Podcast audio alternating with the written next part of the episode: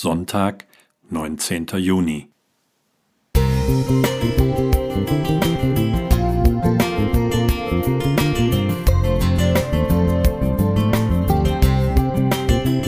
Ein kleiner Lichtblick für den Tag.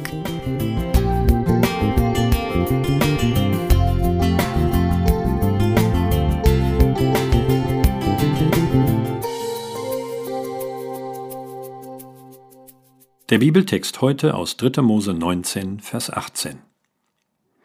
Du sollst deinen Nächsten lieben wie dich selbst. Ich bin der Herr. Es gibt eine nette Geschichte über ein altes Ehepaar, das seit vielen Jahren ein festes Ritual beim Frühstück hatte. Immer nahm der Mann ein Brötchen, schnitt es auf und gab das schöne, knusprige Oberteil seiner Frau. Er selbst begnügte sich mit dem nicht so attraktiven Boden.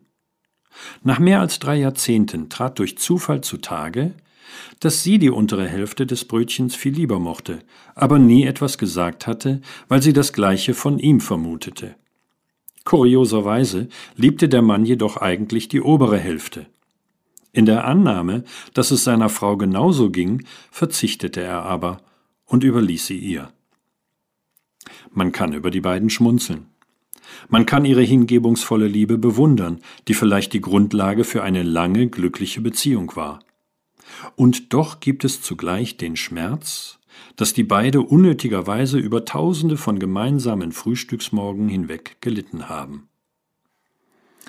Ist es das, was unser heutiger Bibeltext meint?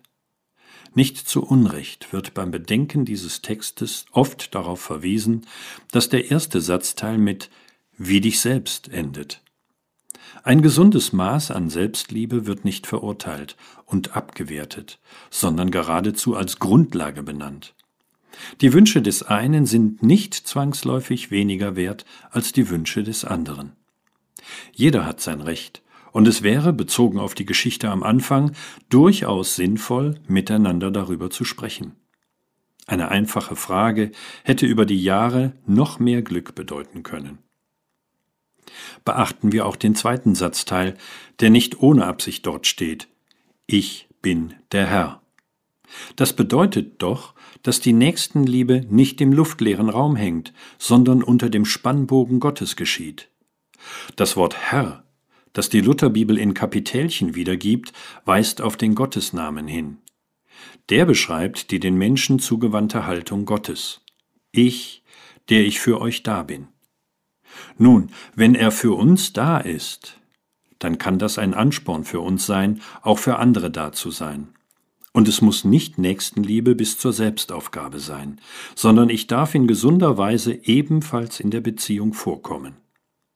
Wer sich selbst nicht wertschätzt, bringt diese Wertschätzung auch anderen gegenüber nicht auf. Wie schön, dass unser Gott ein Realist ist. Matthias Müller Musik Thank you.